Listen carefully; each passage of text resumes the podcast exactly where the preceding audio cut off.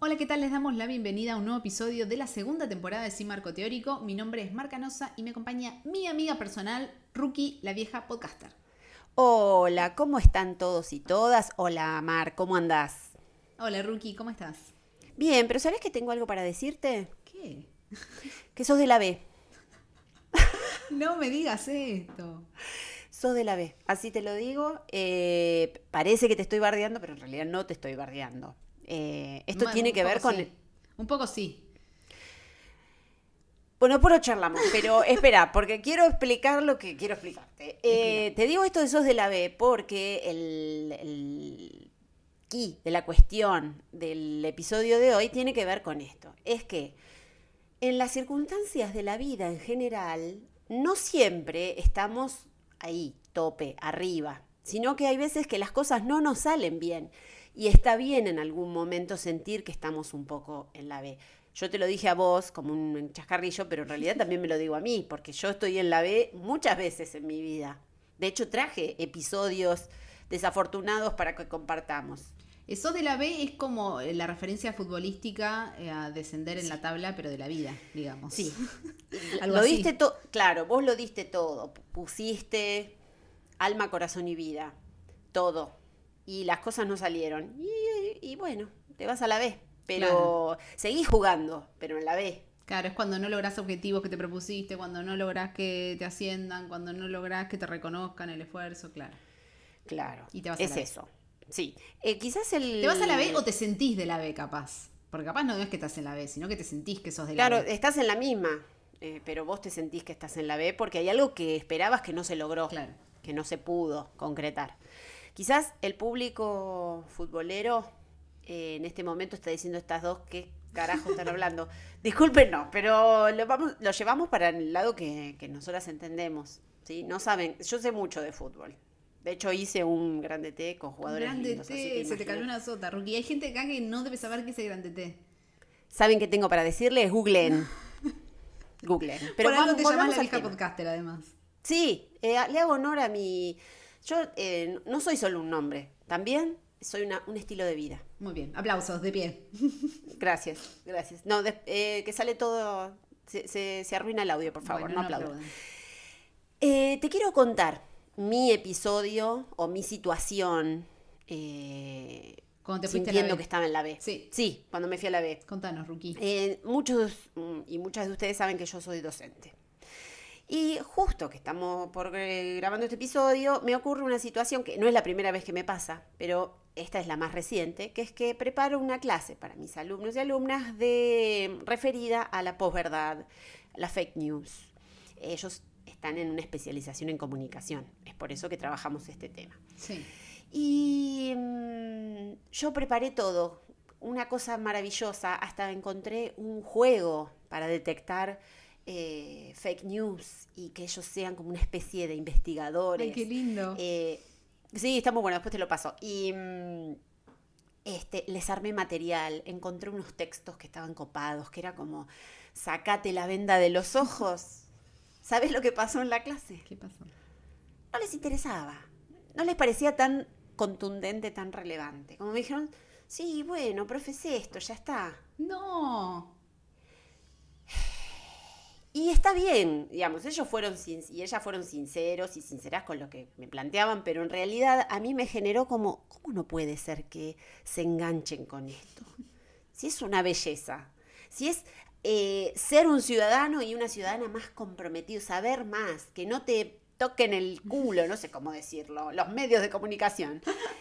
Y no les importó.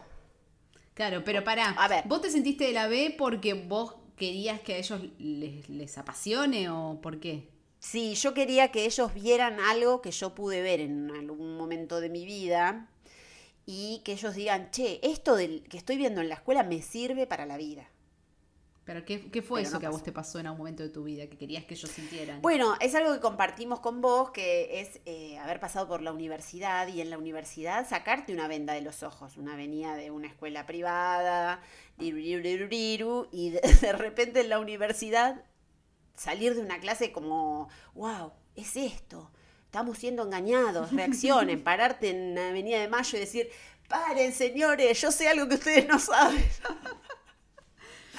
Claro, porque aparte cuando estudias comunicación hay muchas clases que te mueven todo, porque te hacen darte cuenta de como todos los artilugios que utilizan los medios de comunicación para lograr cosas, entonces eso te, te saca como la venda. Y claro, no, no, no pasó. Pero capaz porque no son pasó. chicos, ojo, porque a nosotros en la universidad nos agarró eso recién, capaz son muy, muy chiquitos. Sí, en ese momento ah, yo sentí que, digamos, un- Que eras de la B. lo que me pasa decilo, es- que eras de la B. Sí, que era de la B y además que empezás a- con el pensamiento de- dramático de yo no sirvo para esto, eh, si con esto no los hice reaccionar, ¿con qué? Si, eh, ¿Qué más puedo buscar? ¿En qué fallé? Entonces te metes más en la B, ya pasás a no sé cuál es la, la- abajo de la B, pero pasás a esa. Claro, vos te sentís de la B, pero capaz. Te sentís de la no B. sé si estás ahí. Bueno, pero no, no, no quiero spoiler el resto del episodio. No, está Pero bien, bueno, está bien, eh, no spoilees. tri- triste historia contaste, Ruki, la verdad, porque ahora me dan Sí, ganas lo, de sí. tomar Esto, esto es la vida de una docente, ahí tienen, ¿sí? Si pensaban ser educadores, ahí tienen. Ahora me gana Sí, que me cuentes la clase, porque quiero que me saque la venda de los ojos. No, te, te juro que son unas cosas divinas. Ah, yo me, a mí me gustaría ser alumno. Bueno, igual me estoy tirando ahí flores que son pero está bien, pero, está bien, tírate flores. pero yo dije, esto es, esto tiene que ser la escuela. Y bueno, y a ellos no, pasó les nada. importa. Ni un chisporroteo, nada. bueno, eh, fallaste, no fallaste vos, fallaron ellos. No fallaron ellos. Siempre la culpa es del otro, muy bien. Eh, escúchame, y vos tenés, no me dejes sola no, la nunca te vení conmigo, por nunca favor. te dejo sola y yo decía algo que estoy muchas veces es en la B, Ruki. Y mi referencia va a ser del mundo laboral, como siempre, porque viste que algo que a mí me es un tema recurrente. Es algo es recurrente. Si fuera- Atentis, psicólogos y psicólogas del mundo. Claro, si fuera terapia, este sería el tema recurrente que tendría que charlar en terapia claramente. Y lo que me pasa a mí eh, es algo, voy a hablar de, un- de unos años anteriores para no exponerme innecesariamente, pero lo que me pasa un montón, eh, yo trabajo hace, ahora en una agencia grande, pero antes trabajaba también en una, en una corporación grande y trabajé muchos años anteriormente también. Y lo que suele pasar en el mundo corporativo es que como que vos tenés que esforzarte un montón para que te asciendan y te reconozcan, ¿viste? Como tenés que esforzarte un montón. Entonces, bueno, me ponía al hombro un montón de cosas, trabajaba horas extras, trabajaba los fines de semana, trabajaba de más, Ujú. daba 100% de mi esfuerzo, como viste cuando sentís que lo das todo en el trabajo, como que Sí. como vos cuando diste la clase, rookie, y no te Sí, sí. Y el, Siento que vamos al mismo destino. Claro, sí, vamos al mismo lado. Y el ascenso no llega y vas a hablar y te dicen, bueno, sí, pero capaz más adelante vamos viendo. Bueno, decime qué hago para mejorar, como si depende de mí que ese ascenso llegue, decime Claro, qué hago. guíame un poco. sí. Bueno, no, está Sí, sí. bien lo que estás haciendo en realidad. ¿Viste la típica palmadita en la espalda? Haces re bien tu trabajo, qué bien que haces tu trabajo. Bueno, pero reflejámelo en un ascenso. Reconózcanmelo un poquito. Bueno, el ascenso no llega, no llega, no llega, y bueno, nada, te vas a la B de la depresión de la vida y eh, nada, después terminás o cambiando de trabajo o viendo qué haces porque sabes que el ascenso no va a llegar nunca. Tristísimamente, porque vos te esforzás un montón, pero bueno, nada, estás en la B. Claro, las, las opciones que surgen de esa, de, de esa sensación, que es eh, una sensación que todos en algún momento y todas sentimos, porque mm, es un, para mí se relaciona mucho con la frustración. Y, y no tiene que ver solo con lo que uno hace, porque es cierto que uno da todo, Sí, le, le pone toda, pero hay, hay otros alrededor, hay seres que deciden que, bueno, que ahí no va a haber un movimiento de nada. Eh, ¿Qué haces con esa, con esa sensación? Sí, también esto que tenemos com- como sociedad en la que vivimos de que no podés fracasar, ¿viste? Como que, bueno, si vos hiciste todo de vos, el ascenso va a llegar. Y si el ascenso no llega, es como, bueno, fracasaste. Bueno, no, vos hiciste todo de vos y como No. decías vos recién, eh, digamos, hay una parte que no depende de vos, que depende de que esa empresa tenga ganas, quiera, pueda ascender gente. Eh, tu jefe quizás que no tiene ganas de ascenderte también puede pasar. Pero es como que tenemos mucho miedo al fracaso en general y nada, es parte de la vida y nos la tenemos que fumar un poco. Y a veces como nos ponemos muy autoexigentes y como nos castigamos de más, ¿viste? Como, pero yo tendré que haber dado más, tendré que haber hecho más, eh, tendré que haberme esforzado. Y por eso ahora en este momento, por esta frase que acabo de decir, voy a citar la Sí. cita que nos trae acá en este episodio, que es una cita de la serie que no sé si viste Rookie, es una serie, sí, no es una película, soltemos este tema, no van a ser siempre películas, ya soltemos. Ay, a ver si la vi, porque yo eh, siempre tirás cosas que no veo. Pero A yo ver. creo que esta la viste por la vio todo el mundo, de hecho ganó Emmys, es muy conocida Rookie, es de Netflix. Sí, a ver. Es Gambito de Dama. Ay, no la vi. ¿No viste Gambito de Dama? No. Ay, Rookie, no, tenés que mirar no, me cae divina la chica, le mandamos un beso. Es un serión, aparte es miniserie, tipo 10 capítulos y termina para siempre, la tienen que ver. Sí, mirala, por favor. Ah, es muy 10 buena. 10 capítulos. Y termina Bueno, para siempre. Y no... ¿Para qué me anotó Gambito de Dama? Es muy buena serie, mirala. Pero bueno, más allá de eso, ella en un momento dado está hablando con una amiga. No voy a dar demasiado contexto para no spoilearte. Pero la amiga Dale. le dice a ella, que su personaje es Beth, le dice: Estás en un pozo y es momento de que dejes de cavar. Porque sí, Ah, vos podés fracasar, fuerte. pero si te seguís castigando y seguís tirándote tierra encima diciendo como, bueno, yo hago todo mal y es todo mi culpa, bueno, no, hay una parte en la que ya no es tu culpa, hay una parte en la que vos te esforzaste por salir de la B y no pudiste porque, bueno, las circunstancias de la vida hicieron que no pudieras y bueno, nada, también hay que dejar de, de ser tan como autoexigente excesivamente con uno. Sí, tal cual. Sí, porque es verdad que la, reac- la reacción que uno tiene frente a, a las sensaciones de frustración, primero es que es responsabilidad de uno, que esto lo ha, eh, lo que vos decías, lo, ha metido en- lo han metido en la cabeza y anda a sacarlo. Segundo, eh, cuando ya estás en el pozo y eh, eh, es contundente esa imagen de decir, bueno, voy a salir por el otro lado. No, madre, no salí por el otro lado, anda para el otro, anda para Deja de arriba, ya cavar. está. ¿Qué vas a hacer? Claro, claro, claro.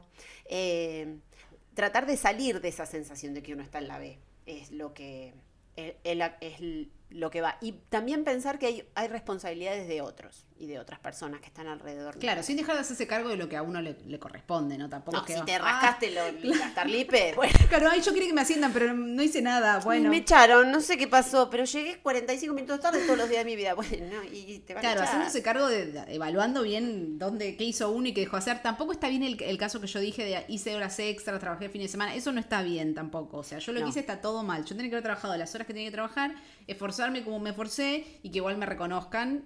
Pero bueno, Porque es lo que corresponde. la vida, qué sé yo, me salió a hacer eso. Y de hecho, como no me ascendieron en ese trabajo, final feliz, me fui a otro trabajo donde tuve el puesto que yo quería que nunca me dieron. O sea que final feliz. Muy Pero- bien, muy bien, dejaste de cavar. pero bueno, ya después voy a volver a caer en un pozo y voy a empezar a cavar hasta que me dé cuenta de nuevo. Y bueno, la vida.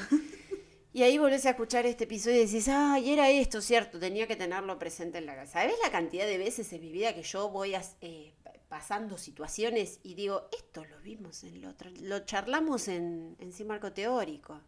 Y Así ahí recapitulo y digo, ah, no, para esto, yo, yo- esta es la old rookie, pero ahora tiene que aparecer la nueva rookie, la nueva vieja podcast, la nueva vieja podcaster, mirá qué, dicotomía. Sí. Y bueno, algunas veces estás en la B y otras veces ascendés. La vida misma. Sí, sí. Esa sí, sería sí. como la reflexión.